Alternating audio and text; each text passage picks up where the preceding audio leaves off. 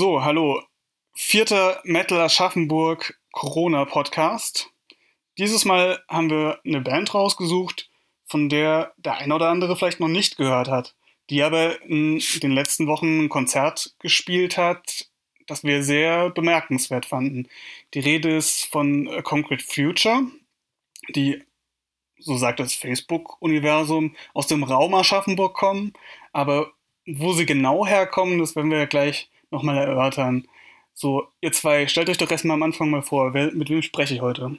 Ähm, ja, ich bin Lennart, ich bin der Drummer und ich würde mal sagen Hauptsongwriter. Ähm, ich habe das Ganze quasi ins Leben gerufen. Also mhm. halt erstmal ein paar Songs geschrieben und dann Leute gesucht. Genau, und ich war dann einer der ersten, der dazugekommen bin. Ich bin Ralf äh, am Bass und ähm, dann haben wir das Ganze so ein bisschen weitergeführt und haben dann mit der Zeit eben auch andere Mitstreiter gefunden, die jetzt heute nicht dabei sind. Aber ich denke, wir sozusagen als die Urgesteine, wenn, wenn man das so sagen darf, dann äh, werden dann eben sicherlich hier gut Rede und Antwort stehen. Jetzt habe ich schon gesagt, es ist angegeben so Raum Aschaffenburg ähm, oder aus der Umgebung Aschaffenburg heißt es genau. Was heißt das denn? Wo kommt ihr denn her? Ähm, ich komme aus Hofstetten bei Schöllkrippen also das sind jetzt ja so ungefähr 20 Kilometer von Aschaffenburg oder, oder so. Genau, also das, ich komme selber aus Frankfurt, von daher eine etwas andere Ecke auch nochmal. Aber das war tatsächlich auch genau meine erste Frage, die ich Lennart gestellt habe. Wo ist denn dieses Schöllkrippen-Hofstetten? Und als ich dann ähm, zum ersten Termin kennenlernen, ein bisschen proben, ein bisschen jammen und sich einfach so mal austauschen, wo soll die Reise hingehen, äh, war das schon eine ziemliche Tour, äh, ein bisschen raus. Und das Erste, was ich gemacht habe, war wie die Tür vom Auto auf und das Erste, was ich hörte, war das laute Moon einer Kuh. und da wusste ich, okay, ähm, jetzt, das ist Hochstetten oder Schöllkrippen, Hofstetten. Aber sehr schön und sehr gut gelegen und eine gute Lage, um da eben Musik zu machen. Mhm. Jetzt hast du, Lennart, schon gesagt, dass du die Band ins Leben gerufen hast. Kannst du mal schildern, was der Hintergrund war, warum wolltest du diese Art von Musik spielen? War dir von Anfang an klar, dass du diese Art von Musik spielen wolltest? Oder ja, bitte schilder das mal. Ähm, also ganz genau weiß ich jetzt halt nicht. Ich habe halt immer irgendwie Musik gemacht ähm, und Songs geschrieben und aufgenommen, die halt. Und dann habe ich da halt mal die ersten beiden Songs, keine Ahnung, in ein, zwei Wochen oder so zumindest das Grundgerüst halt geschrieben und aufgenommen.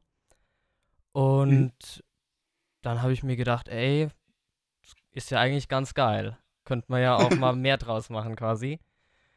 Und ich glaube, das war dann ja ein halbes Jahr später oder so.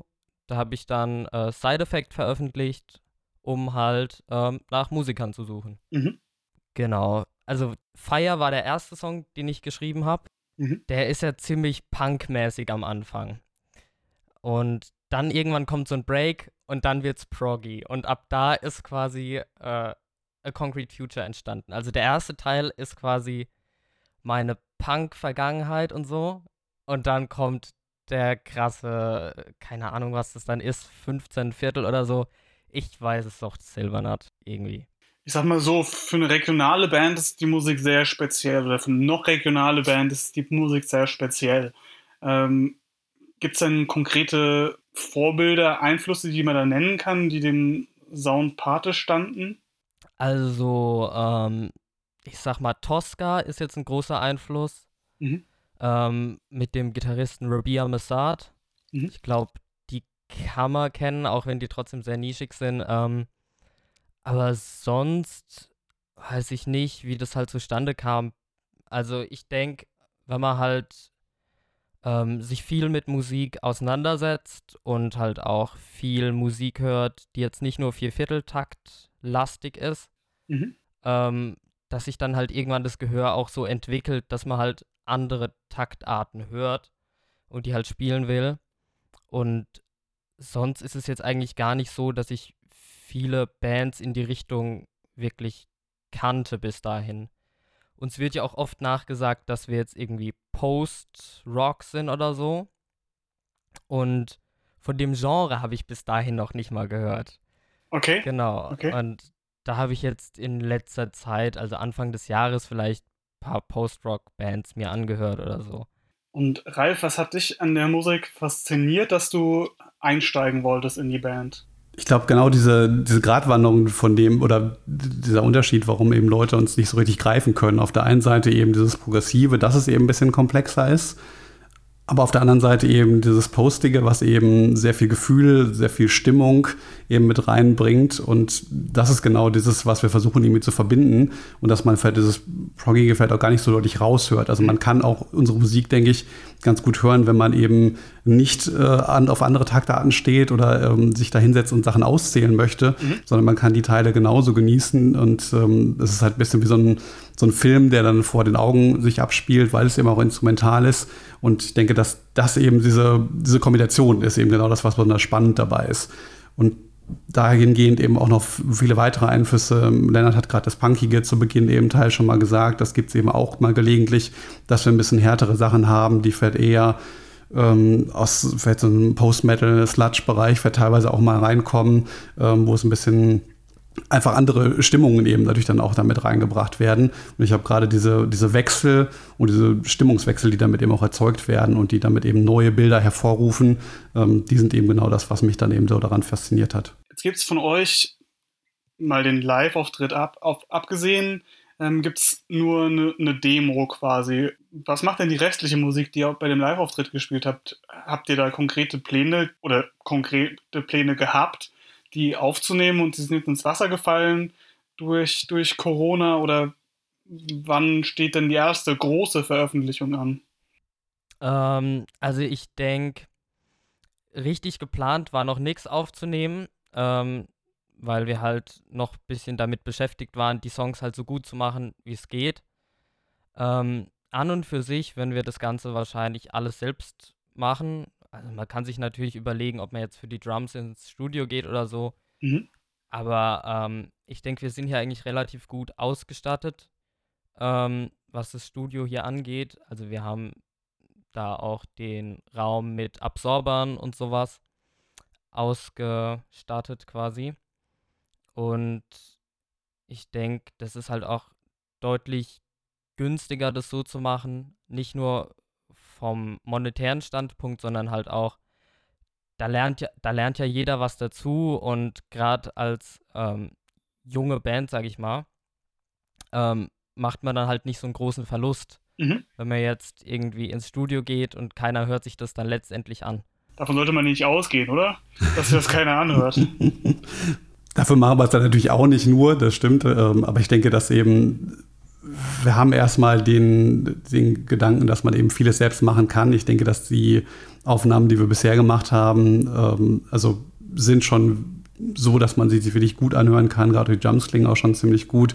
Das waren einfach nur Sachen, also das muss man dazu sagen, das sind alle Sachen, die Lennart bisher alleine eingespielt hat. Das mhm. heißt, das war eigentlich noch so, das Vorbandzeit oder wirklich Demoaufnahmen so, das ist jetzt erstmal das und auf der Basis arbeiten wir und dann kommen eben noch Lied dazu und dann wird hier noch dran gearbeitet und dann im Bass wird da noch was umgestellt. Also ähm, will ich nur erstmal so grobe Aufnahmen und die klingen, glaube ich, schon so, dass man sich wirklich gut hinsetzen kann und sich die anhören kann. Und wenn wir jetzt sagen, wir nehmen uns die Zeit nochmal und ähm, lassen uns wirklich auch diese Zeit, das in Ruhe einzuspielen für Jumps, da muss man natürlich vielleicht wirklich mal gucken, ob sich das lohnt, irgendwo hinzugehen ähm, und da eben dann aber zu sagen, dass wir gerade für, für die ganzen Seiteninstrumente dann doch eher ähm, das in Home Recording dann machen und dann überlegen, ob man das nochmal zum Mischen irgendwo hingibt.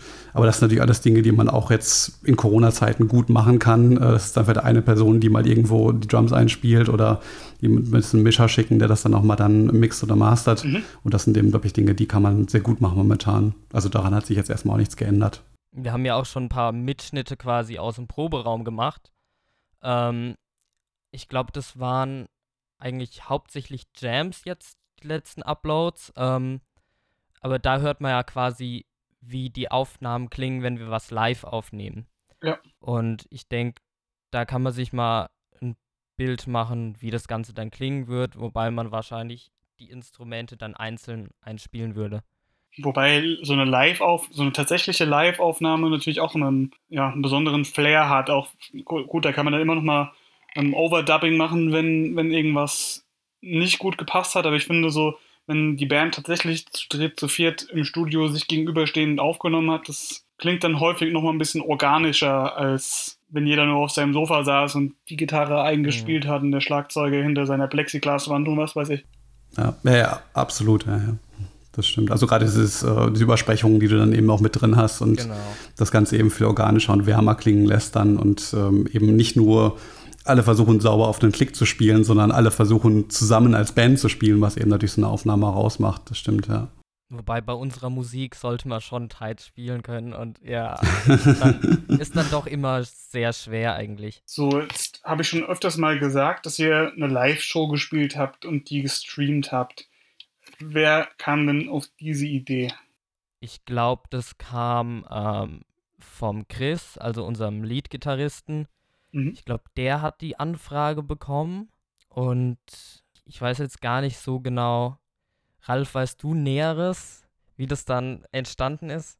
Ja, ist, glaube ich, irgendwie ein, ein, guter Freund eben von, von Christopher, unserem Leadgitarristen eben, der äh, bei Hurricane PA eben arbeitet und die, glaube ich, im Kolossal in Aschaffenburg auch öfters schon so Produktionen gemacht haben. Mhm. Da glaube ich auch für, für Licht eben auch öfters sind, aber eben auch so Videoaufnahmen jetzt gemacht haben, was die auch öfters gestreamt haben in letzter Zeit. Und da haben die uns eben gefragt, ob wir nicht auch eine Lust hätten, mal was zu machen mit denen eben. Und ähm, dann waren wir natürlich sofort da sehr begeistert. Also so ein Angebot, das lehnt man jetzt ungern ab. Und ähm, das ja, hat dann eben auch sehr, sehr gut funktioniert, denke ich. Wie bereitet sind man sich darauf vor, zu spielen ohne Publikum, aber quasi vor Publikum? Das war tatsächlich die große Frage, wie, wie gehen wir das eben an? Also ich glaube, die eine Diskussion war zum Beispiel, ähm, wie machen wir Ansagen? Machen wir sie auf Deutsch oder Englisch? Wenn ich sie, wenn wir in Aschaffenburg spielen würden oder Niedernberg, da würden wir es natürlich nie auf Englisch Ansagen machen, aber das war natürlich auch der Punkt, wo wir sagten, naja, wir können ja theoretisch eigentlich die ganze Welt erreichen. Also sollten wir es damit nicht limitieren und uns nur auf Deutsch vorstellen, sondern das eben auch nutzen. Ähm, also das sehr, sehr bewusst anzugehen, ähm, dass man jetzt ein anderes Medium hat und eben nicht ein Publikum vor Ort hat.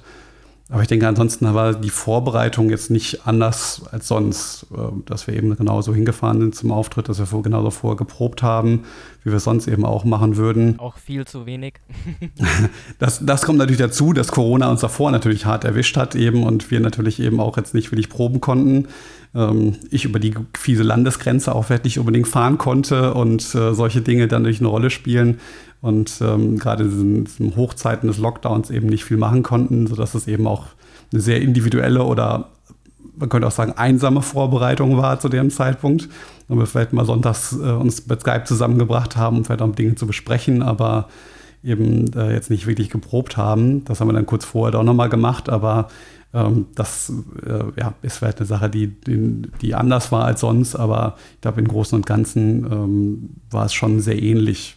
Und könnt ihr euch vorstellen, dass sowas jetzt in den nächsten, ich möchte jetzt nicht sagen Jahren, aber vielleicht in, in der nächsten Zeit Usus wird, dass, dass Bands sowas häufiger machen, vielleicht auch ich habe die Tag gesehen, Suicide Silence haben eine virtuelle Tour gespielt. Ich weiß nicht, wie das mhm. aussah, aber könnt ihr euch vorstellen, dass, dass dieses Format jetzt Einzug hält und ja, Usus wird? Also ich kann mir schon denken, dass es auf jeden Fall öfters, also Bands nutzen, einfach weil sie natürlich sonst nichts anderes spielen können momentan. Ähm, wobei natürlich eben die, der Aufwand dadurch recht groß ist, eben das auch zu machen. Und meine, wir hatten jetzt einfach eine glückliche Situation, dass wir es so machen konnten und dass wir da eben Kontakte hatten, über die das eben sehr gut funktioniert hat. Aber ähm, ich glaube, also, wo du natürlich schon etwas größere Bands eben ansprichst, da kann ich mir gut vorstellen, dass sowas funktioniert. Aber sowas funktioniert, glaube ich, auch nur mal. Also das kann man jetzt nicht jede Woche oder wenn du von der virtuellen Tour sprichst, also jeden Abend das gleiche Set sich anzuhören äh, und vielleicht äh, meinetwegen eine andere Stadt, aber das mehr sieht ja dann auch kein Mensch. Also das kann, glaube ich, nicht funktionieren. Von daher ist es vielleicht so ein entweder Notnagel oder man schafft es eben, ähm, wenn man jetzt schon 15 Alben im äh, Katalog hat, dass man dann natürlich versucht, dann ganz viele unterschiedliche Shows zu spielen, was natürlich dann auch mit einem Riesenaufwand, wenn Proben und ähm, Songs zu üben, die man vor 30 Jahren mal geschrieben hat oder so, die noch man vielleicht noch nie live gespielt hat, das ist natürlich auch ein Aufwand. Also ähm, ich glaube, es funktioniert begrenzt, aber es ist, glaube ich, nicht unendlich reprodu reproduzierbar an der Stelle. Mhm. Also ich denke halt fürs Publikum ist das wahrscheinlich auch nicht so das, das Wahre halt dann. Weil das ist ja schon was anderes, wenn einfach Ralf mit seinem äh, 8 mal, nee, was ist das, 8 mal 10er äh, Ampack da vor einem steht und einem äh, in die Magengrube ballert. Ähm, und ich habe mal eine anonyme Umfrage auf Jodel gemacht und ich glaube, das war relativ ausgeglichen ähm, zwischen, also über äh, Livestream-Konzerte, zwischen ja, war gut, ja, kann man machen und nö, fand ich eher scheiße. Und ähm, also denke ich, dass es halt einfach doch besser ist, Musik live zu spielen. Ab und zu ist sicher mal irgendwie cool, weil sich da natürlich auch andere ähm, Sachen ergeben. Und es gibt ja zum Beispiel ähm, die DVD von, oder beziehungsweise den Film mit Pink Floyd, ähm, wo die live in Pompeji spielen quasi. Und das ist ja quasi auch mehr so ein Musikvideo. Und ich glaube, das hätte natürlich jetzt auch einen krassen Flair im Vergleich zu, wenn das jetzt einfach ein Konzert ohne Publikum ist. Ja, ich, ich finde halt, das, wie, wie ihr schon sagt, es geht mal, aber ich möchte dann tatsächlich halt den Bass spüren, das Schlagzeug möchte ich spüren und auch die Energie und der Schweiß, der vielleicht im Kolossal ausbricht, wenn irgendwer die Band spielt, äh, ist ja nicht da, wenn ich hier auf meiner Couch sitze, Kopfhörer auf habe und eine Schachtel Nachos esse. Ja, ist mal cool, aber. Es kommt auf die Schärfe der Nachos an. Meistens ist es nur einfach gesalzene Nachos mit Käse, von daher. Ja, dann schwitzt man eher wenig. nee, also, wie gesagt, ich kann mir das mal vorstellen, aber so für, für längere Zeit, glaube ich, würde das auch ein bisschen am Glanz verlieren und auch das Besondere halt verlieren. Weil ist halt dann wieder irgendeine Band, die da aus meinem Computer oder aus meinem Fernsehen zu mir spielt, aber halt nichts live. Ja. Mhm. Und ich meine, dass man sich irgendwelche Bandvideos bei YouTube anschaut, das gibt es nun mal auch seit, seit es YouTube gibt ungefähr. Und ähm, deswegen ist natürlich die Innovation da auch nur relativ begrenzt. Klar, dass man es wirklich live macht und auch nur dann vielleicht anschauen kann oder dass das eben schon sich ein bisschen darauf freuen und einstellen kann, ist was anderes. Aber ich meine, wir haben es ja auch so gemacht, dass es danach eben noch weiter auf Demand natürlich dann zur Verfügung steht und damit verliert es natürlich dieses Live-Flair dann äh, relativ schnell und äh, ist natürlich dann eben jetzt einfach nicht so oft durchführbar. Jetzt habt ihr schon angesprochen, oder du, Leonard, hast angesprochen, dass du eine Umfrage gemacht hast, wie es ankam. Habt ihr denn jetzt großartig Feedback zu eurem Auftritt bekommen? haben die Leute sich ihn angeschaut? Ich meine, in Zahlen vom Stream wird man es gesehen haben. Und fanden sie es gut? Die, die jetzt sich vielleicht auch nicht anonym geäußert haben? Ähm, ja, also das Feedback war eigentlich durchweg positiv. Also ich denke, mit der Masse kommen halt auch die Leute, die es eher nicht so gut finden, ähm, weil die schauen sich das dann halt einfach direkt nicht an und die Produktion an sich, denke ich, war ja einfach objektiv recht gut. Wir hatten ja ein wirklich äh, tolles Licht, der Sound war gut und äh, von daher wüsste ich jetzt nicht, äh, wo da groß negative Kritik herkommen soll, wenn man halt nicht wirklich uns hasst oder oder wirklich äh, Kritik auf hohem Niveau üben will. Man kann sich natürlich überall immer noch mal verbessern. Und ich denke also insgesamt, dass das war auch das, was eben, sei es von Freunden oder von anderen, mit denen man gesprochen hat, die natürlich das rantragen und die das eben wirklich auch gut fanden und das eben eine schöne Bereicherung gerade zu der Zeit war. Ich meine, momentan flacht es, glaube ich, schon so ein bisschen ab. Zu dem Zeitpunkt, als wir es gestreamt haben, war es, glaube ich, schon eine Sache, die jetzt noch nicht jeder unbedingt gemacht hat. Es war nicht ganz so ausgelutscht vielleicht zu dem Zeitpunkt. Und man wird halt dann doch irgendwie immer wieder mal auch drauf angesprochen, es wird gefunden. Und ich meine, ihr seid das beste Beispiel eben vielleicht auch. Und wenn es eben uns natürlich in dem Sinne auch dann weiterhilft, einfach so eine Aufnahme zu haben, die man jetzt auch nicht so leicht so machen könnte bei einem normalen Konzert. Also ich meine, da haben wir sechs oder sieben Kameras ringsherum aufgestellt, Leute, die halt ohne Publikum da problemlos rumlaufen konnten, tolle Bilder machen konnten. Ähm, das sind natürlich alles Dinge, die kann man nur sehr schwer umsetzen. Auch gleichzeitig eben, dass wir natürlich die einzige Band, die da gespielt haben. Wir haben mittags um zwölf angefangen aufzubauen. Ähm, alles Dinge, die man natürlich so nie machen kann und die uns, glaube ich, schon natürlich eben einfach was bringen. Ähm, und das würde ich jetzt auch auf keinen Fall missen. Ähm, und ich glaube, dass das, dass das eben auch schon gesehen wurde, auch von vielen. Mhm. Nun ist es so, dass ihr dort mehr Lieder gespielt habt, als ihr bislang veröffentlicht habt, sage ich mal. Ähm, oder halt die beiden, auf die auf der Demo waren. Ähm, wie war denn da die Resonanz? Haben jetzt, also gab es Leute, die gesagt haben, hier jetzt seht mal zu, ich möchte die auch im Auto anhören? Oder äh, wie, wie, wie haben die Leute auf unbekannte Lieder reagiert? Das ist natürlich ein bisschen schwieriger. Ich meine, live hast man immer dann die, die Situation, dass dich Leute, wenn sie Lieder kennen, dann natürlich anders darauf reagieren, weil man das natürlich wiedererkennt und sich darauf freut und dann neue Songs ist man vielleicht, das kennt man von sich selbst ja auch, man hört dann den Song, aber man hört dann anders zu. Man ist jetzt noch nicht so, dass man vielleicht ähm, total dabei ist, weil man auch nicht weiß, wann irgendwelche Wechsel stattfinden oder sonst irgendwas. Ähm, aber das haben wir natürlich jetzt in der Form nicht, weil kein Publikum da war. Deswegen ist es, glaube ich, einfach leichter für Zuhörer da reinzukommen, weil es eben genauso hintereinander weggespielt ist wie die Songs, die vorher auch gespielt wurden schon. Und ähm, deswegen ist es, glaube ich, gar kein so großer Unterschied davon. Zumal wir, glaube ich, von den meisten Songs immer mal zumindest auch Schnipsel sowieso schon auch mal veröffentlicht haben. Von daher war es nicht so komplett unbekannt. Und ja, sie gehen aber schon ein bisschen in andere Richtung. Wir haben schon, die sind nicht so wie die ersten beiden, die eben vor allem veröffentlicht waren bisher. Aber ich denke, dass sie sich ganz gut einfügen, auch wenn sie einfach noch andere Facetten eben zeigen von dem, was wir machen. Aber jetzt nicht so, dass man jetzt komplett abfällt. Wir hatten ja auch bei unserem aller, aller, allerersten Gig quasi, der wurde ja auch schon aufgezeichnet.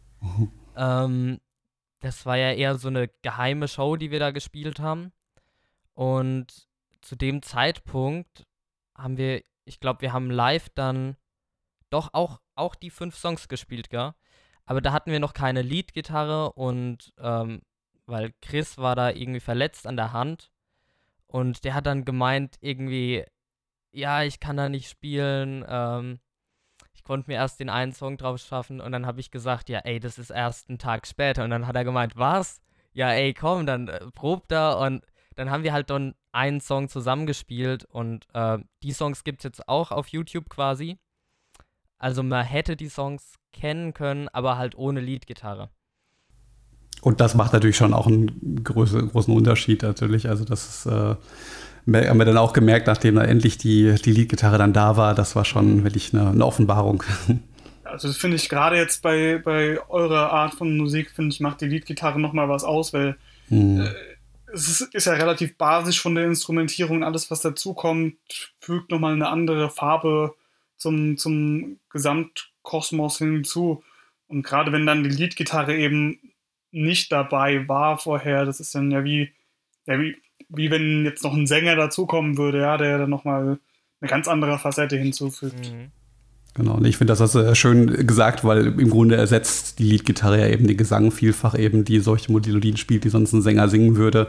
Deswegen, das fehlt natürlich dann eben. Deswegen haben wir uns umso mehr gefreut, als er eben, wie ich gesagt hat, ey, dann, natürlich bin ich dann dabei, wenn ich den einen Song nur spiele, ich fahre mit euch dahin, wann, wann ist der Treffpunkt, ich komme vorbei. Also, das war wirklich äh, großartig.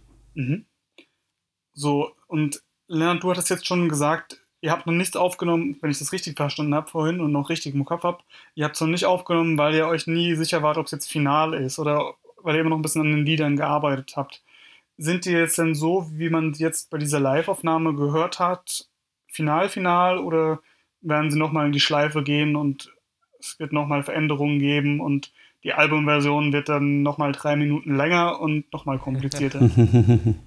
äh, das ist jetzt natürlich eine gute Frage. Ähm, eigentlich ist, glaube ich, ein Song nie wirklich fertig, weil man sich ja als ähm, Musiker immer weiterentwickelt und ähm, es hat sich ja wirklich einfach so viel getan im letzten Jahr für mich. Ähm, ich habe ja davor eigentlich nie wirklich Schlagzeug gespielt quasi. Ich hatte halt ähm, immer irgendeine Art Schlagzeug, das dann immer langsam abgegradet und jetzt plötzlich habe ich halt so ein richtiges Schlagzeug quasi und habe auch erst seit letztem Jahr Unterricht wirklich und bin dementsprechend halt auch deutlich besser geworden und ähm, die Songs, denke ich, profitieren davon halt auch sehr.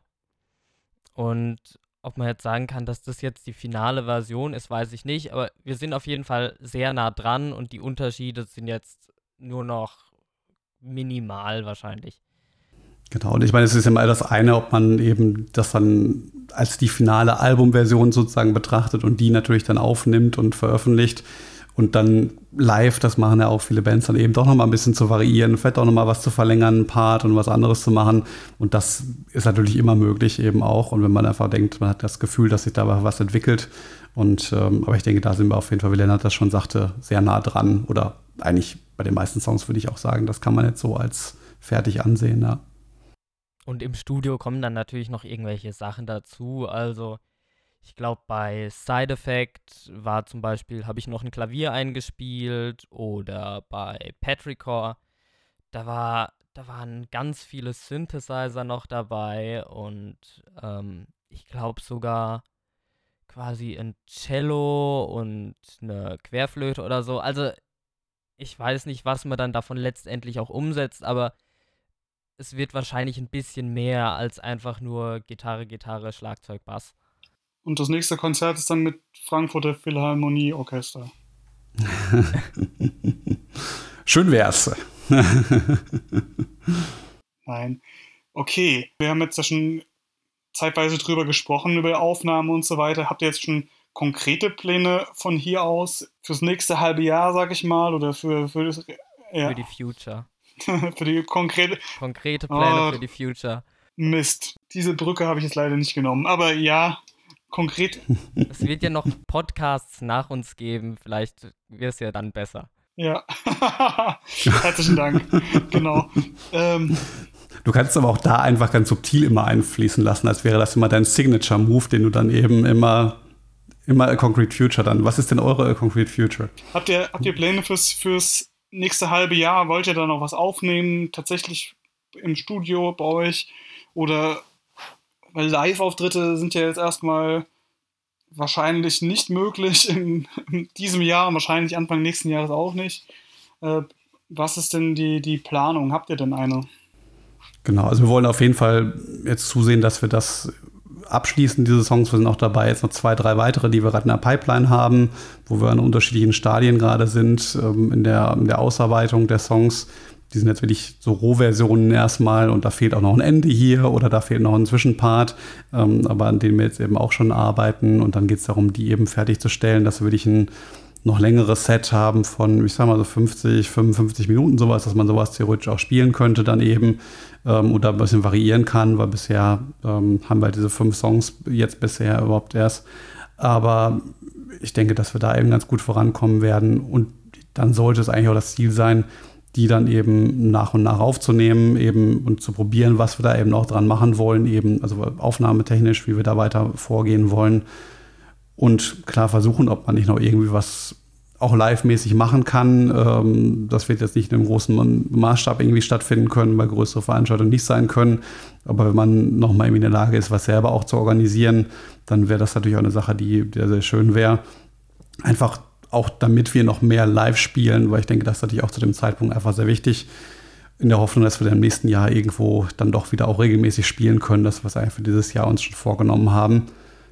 Wobei, da muss man halt auch schauen, wie das eben funktioniert, weil wenn man sich jetzt anschaut, was mit Festivals oder anderen Konzerten ist, die versuchen ja auch irgendwie ihre Bands oder ihre Line-Ups von diesem Jahr möglichst konstant zu halten. Das heißt, gefühlt entsteht so ein, so ein Bandstau, ähm, was sicherlich auch spannend ist für viele andere Bands, die jetzt versuchen, irgendwo reinzurutschen und jetzt ihre Alben fertig haben, wann sie wo überhaupt spielen können, weil es eigentlich wenig Slots gibt für die ganzen Bands, die dann jetzt auf einmal parat stehen.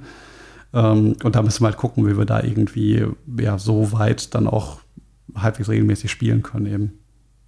Ähm, ja, ich denke halt, dass wir wahrscheinlich dann eher in die EP-Richtung gehen werden. Ähm, weil, also ich finde zwar Alben sind, sind immer so eine coole Sache eigentlich. Das kann man sich einfach so schön durchhören, wenn man da so ein Gesamtkunstwerk hat. Ähm, aber ich denke halt, wenn man kein großes Publikum hat, ist es so ein bisschen, macht man sich halt einen riesen Aufwand und dann letztendlich, ähm, denke ich, hören das dann halt nicht so viele Leute, wie es eigentlich hören könnten. Dann macht man halt lieber eine EP ähm, und schaut halt, dass viele Leute das hören, dass die einen kennenlernen, dass, dass man dann halt das nächste Mal sich denkt, oh, die Band kenne ich und da widme ich denen auch mal meine Zeit und höre mir ein ganzes Album von denen an.